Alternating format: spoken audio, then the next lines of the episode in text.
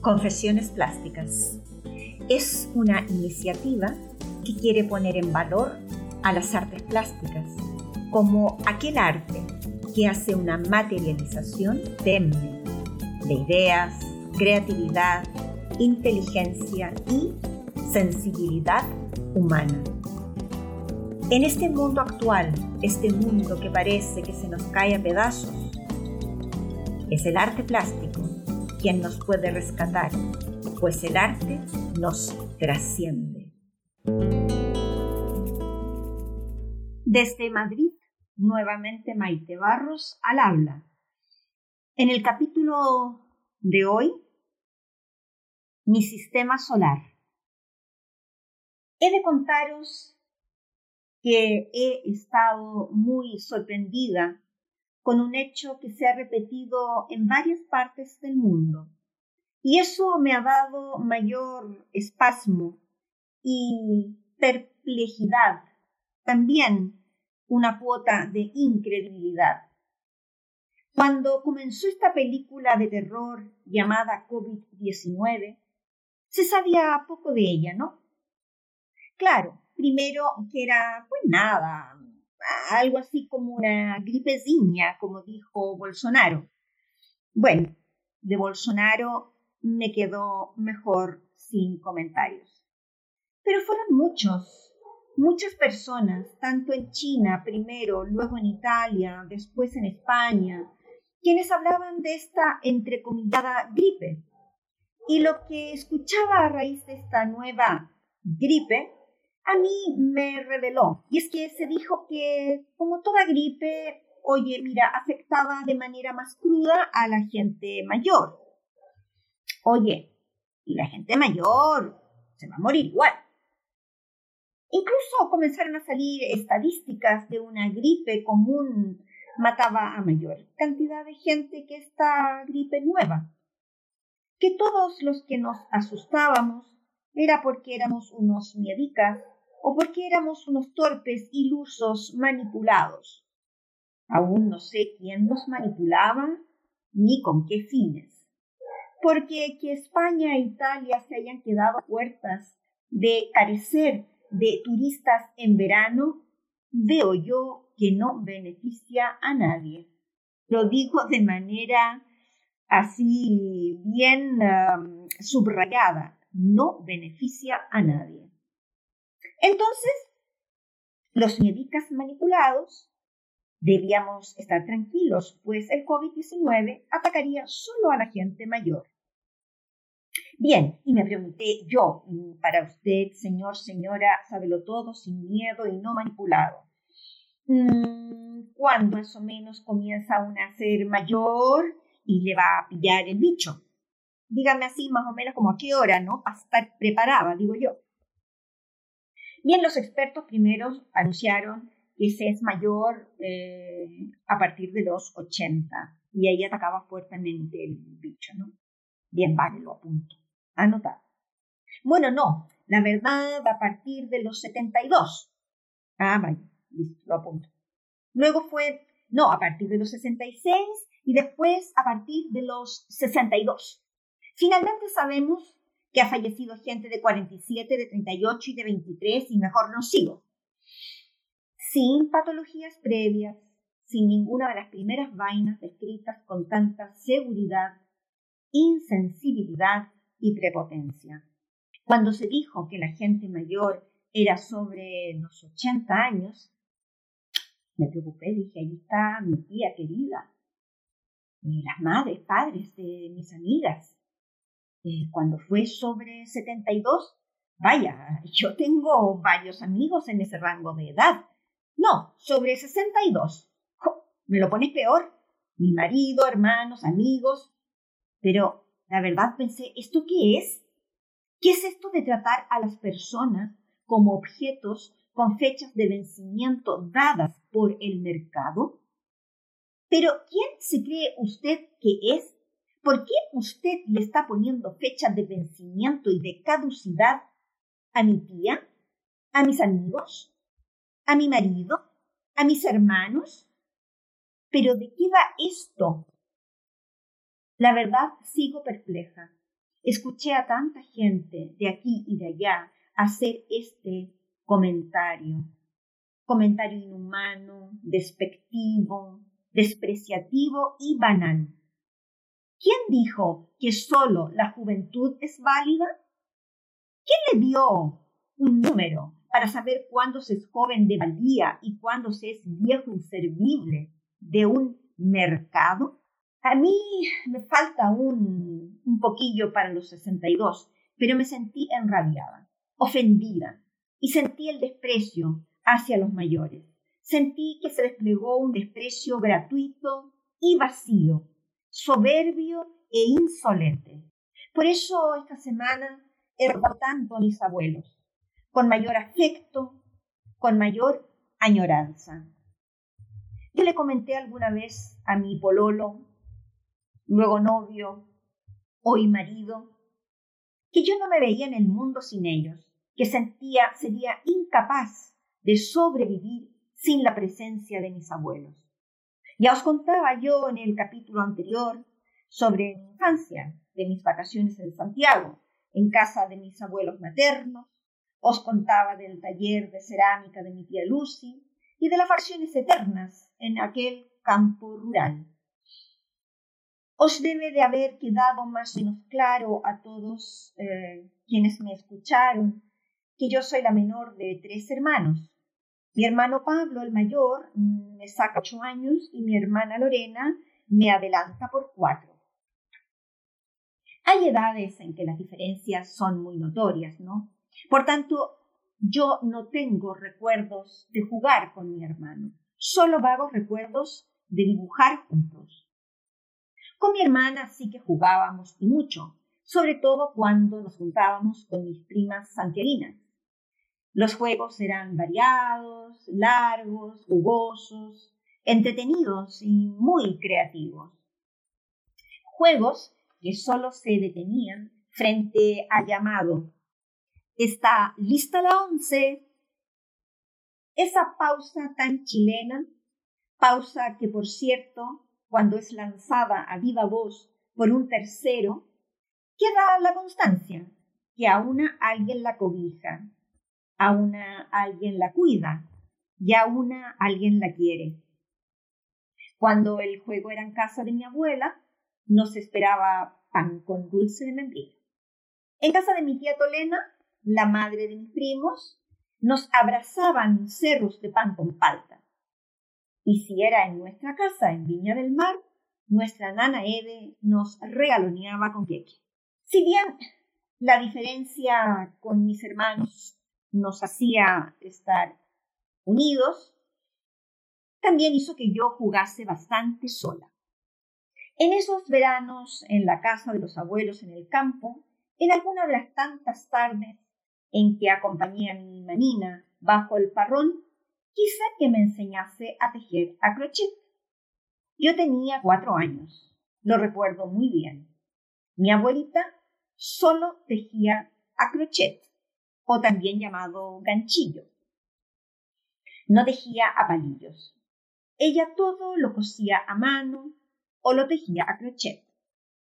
Solía hacer ajuares de bebé con unas mantitas, con unas lanas delgadísimas, maravillosas, unos verdaderos encajes. Era muy cautivante verla. Había algo de ceremonial en su quehacer.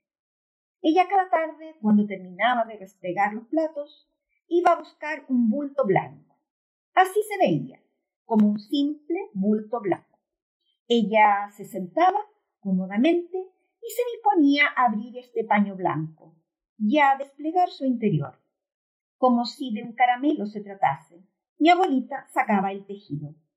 Ponía el paño blanco sobre sus piernas y sus manos comenzaban ese baile hermoso y perfecto, lazada tras lazada, como una oración.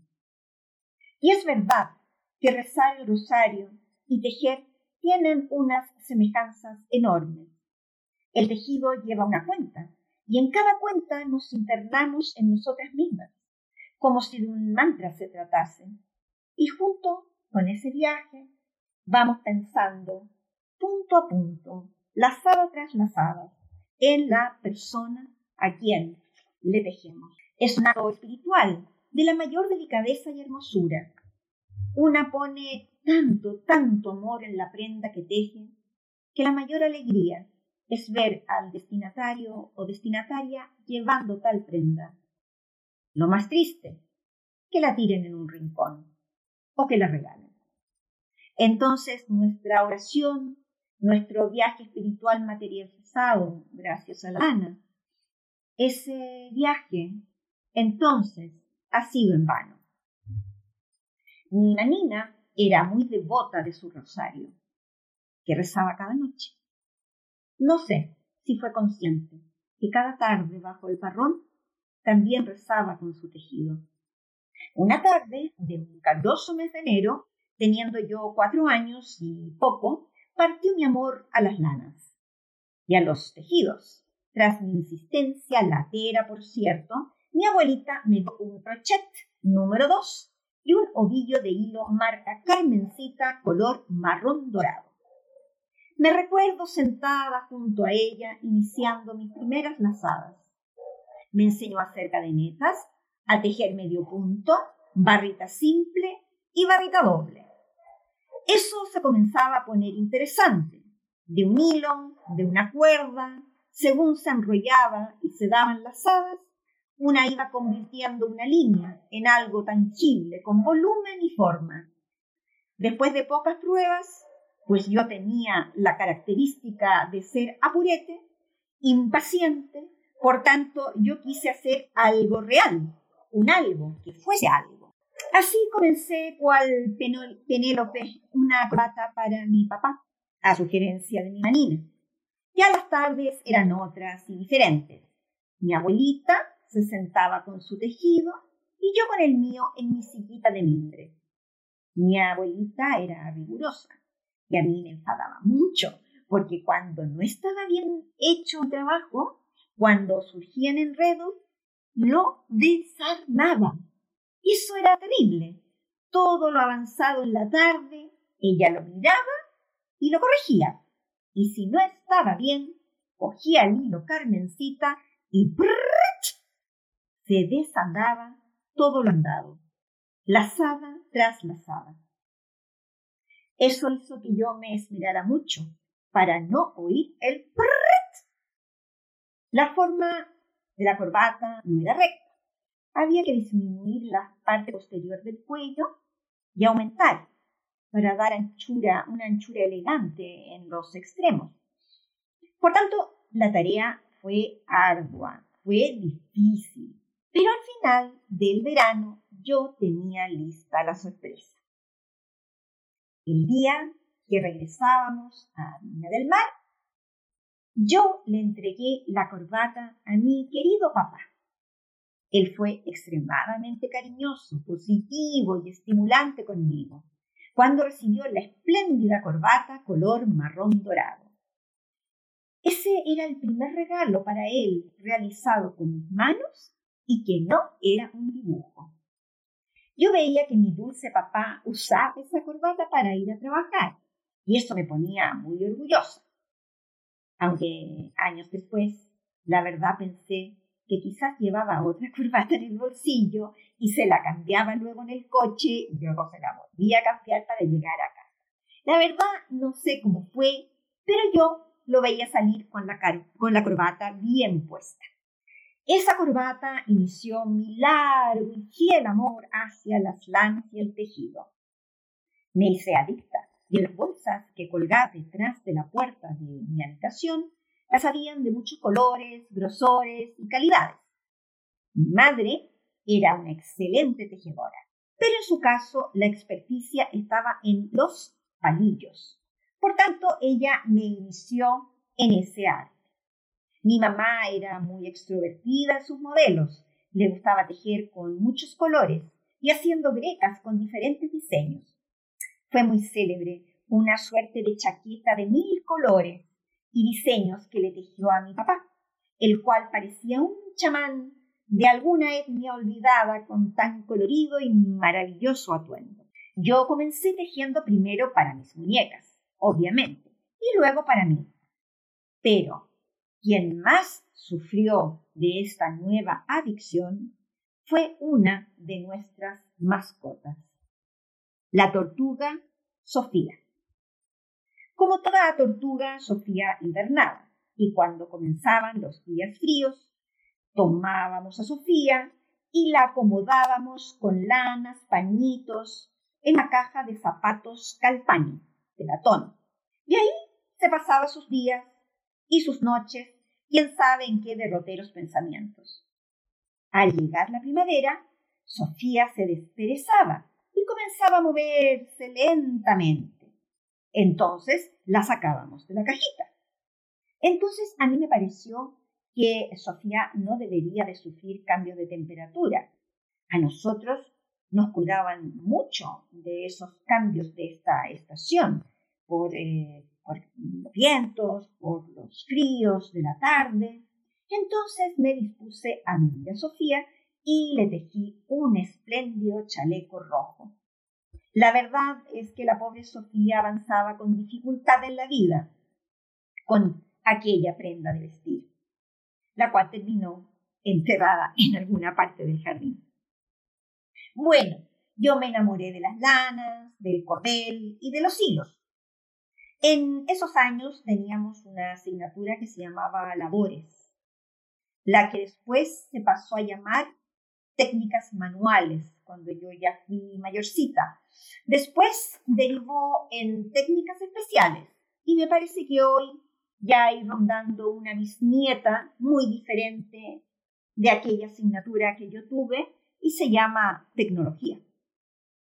Bueno, en labores de cuarto o quinto básico, una eh, actividad del semestre era bordar un cojín con lana. Era tanta mi pasión que yo cargaba mi bolsa al colegio y volvía con los cojines de tres o cuatro compañeras más, pues yo les avanzaba el trabajo en casa. Una vez más, las tareas de mates eran brevísimas pues a mí me guiñaban el ojo las lanas de colores de los cojines de mis amigas. También por aquella época se puso de moda tejer cuadraditos de colores a crochet. Vaya, no hubo Dios que no tuviese un cojín hecho por mí. Y yo hasta me tejí una colcha para la cama. Trabajé de un verano completo hasta que lo logré. Ya a esas alturas, con seis años, yo tejía con todo lo posible con cordel, también lo hice con hierbitas del campo, pero un día me encontré frente a mí a un material que me pareció absolutamente extraordinario. Ya he manifestado mi absoluto amor hacia mis abuelos. Don Luis Lafuente Ibáñez, a sus órdenes. Así se presentaba él. Doña Emma de las Mercedes Indomolina era mi abuelita. Mi tatalucho era de origen aragonés, español, un hombre de estatura mediana, cariñoso como el que más, no sabía detenerle mal a la gente. Todo el mundo le caía bien, característica que más de alguna vez le llevó a tener encontronazos con mi manina, quien era bastante más pilla para calzar a la gente. Mi abuelito, a los pocos segundos, terminaba invitando recién conocido a su campo el cual para él era el mejor lugar del mundo, con un fantástico microclima, aquello siempre lo recalcaba. Mi tata había sido un hombre delgado, de perfil anguloso, de una hermosa nariz aguileña y de rizada y frondosa cabellera color castaño. Pero todos conocimos al tata calvo. Contaban que él había tenido un tifus bastante severo, casi recién casado, y debido a las altas fiebres que padeció, perdió el cabello. Por tanto, mi tata siempre, para todos, fue calvo. Parecía que esto a mí me llamaba mucho la atención, y la verdad era la única persona a mi alrededor que carecía de cabello. Entonces yo siempre estaba pendiente de ello. Mis abuelos solían estar largas temporadas con nosotros en la casa de Viña del Mar, más por gusto de mi manina que de mi tata, quien siempre quería volver rapidito a su campo amado. Un día, dando vueltas por la cocina de mi casa, me encontré con que estaban preparando humitas. Ya sabemos que tan delicioso plato criollo es de una larga y tediosa elaboración, la cual comienza con la laboriosa tarea de desprender las hojas y los pelos de las mazorcas. Ahí estaban mi nana Ede y mi abuelita sacando los pelos de las puntas de estas enormes mazorcas, retirando las hojas también. ¡Zas! Entonces llegó la genial idea a mi mente.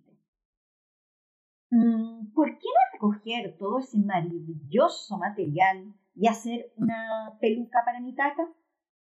La idea me pareció perfecta. Además de recuperar su aspecto juvenil con cabellera frondosa, le podría proteger del frío. Así, nuevamente, las tareas de temática fueron postergadas y ya, yo tenía mucho que hacer. Yo tenía mucho trabajo. Luego de recoger todo el pelo de choclo y de guardarlo rigurosamente en mis sagradas bolsas, comenzó la etapa de la selección de los pelos. Tenía un enredo magnífico, pero yo era tenaz. Mi tata, además, como se dice en Chile, me avivaba la cueca. Es decir, me estimulaba y preguntaba cada tarde, ¿cómo va mi peluca? Bueno, he de decir que la tarea fue ardua. Luego de seleccionar los pelos de choclo más largos, tejí con lana una suerte de gorro a crochet y luego fui haciendo lazadas con los pelos y creando lo que a mí era una estupenda peluca rubia.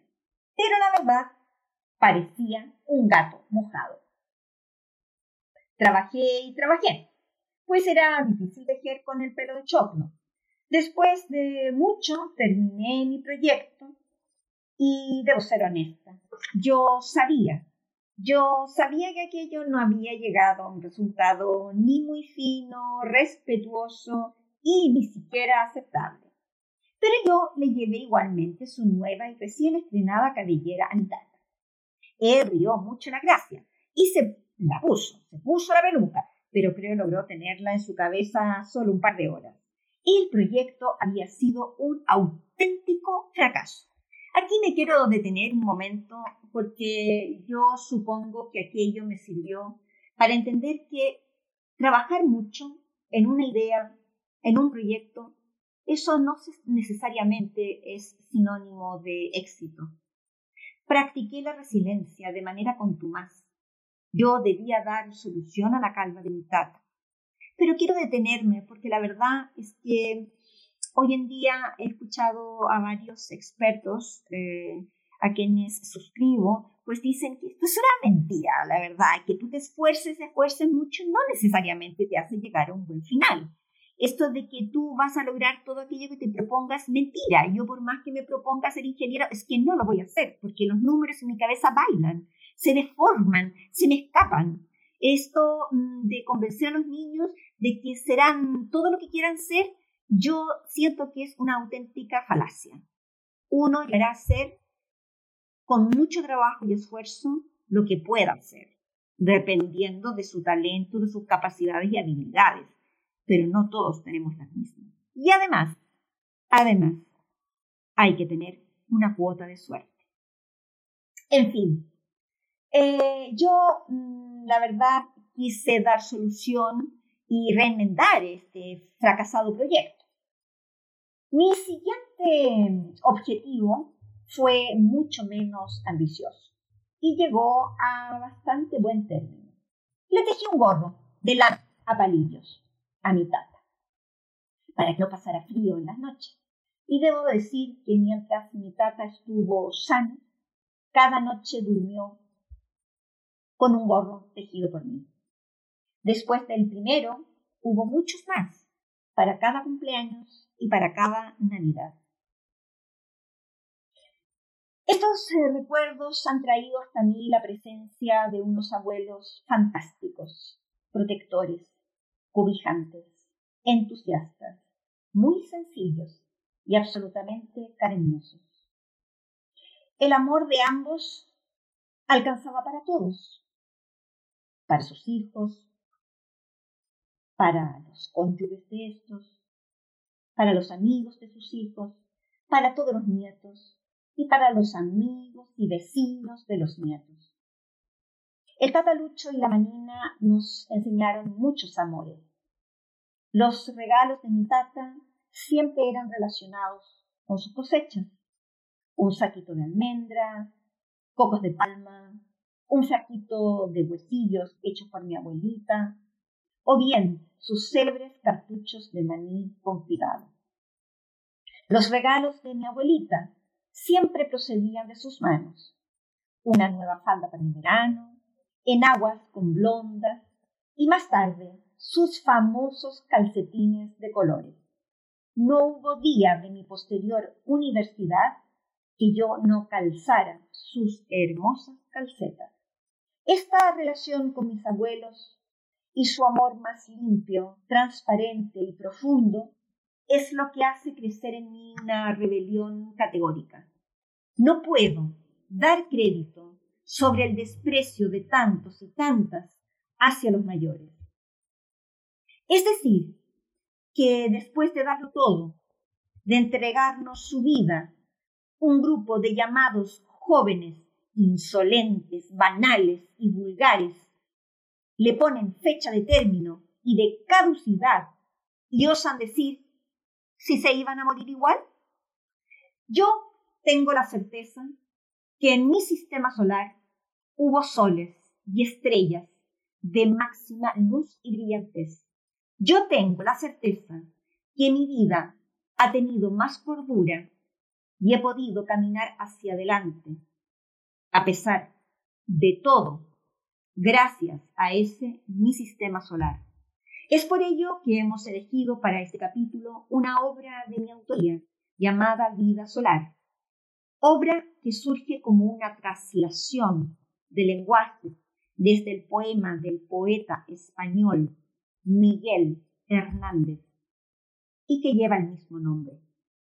Algunos de los versos que resonaron en mí y me fueron de una significancia profunda son los siguientes cuerpo de claridad que nada empaña. Todo es materia de cristal radiante.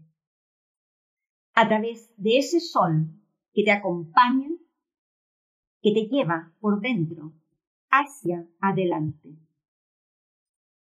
Carne de limpidez enardecida, hueso más transparente si más hondo, piel hacia el sur de fuego dirigida, sangre resplandeciente desde el fondo. Mis abuelos, mis padres, mi nana Ede, mis primos, son hoy en día un sistema solar que está en otro espacio, en otra dimensión. Y son aquella luz de cristal radiante. Son unos soles inmensos. Son aquella sangre resplandeciente.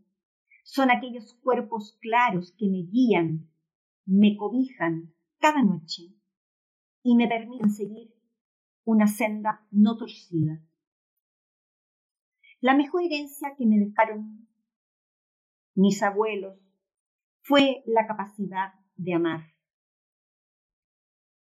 además de un profundo amor a las almendras y al tejido vivido como una oración genuina y profundamente espiritual. Humildemente invito a todos a recordar, a honrar y a no poner fecha de caducidad a la vida de los mayores. No somos quienes para ello. Los mayores nos han dado lo mejor de sus vidas y han de ser por siempre nuestro personal y venerado y honrado sistema solar. Bien, el próximo capítulo lleva por nombre El mejor regalo de mi infancia.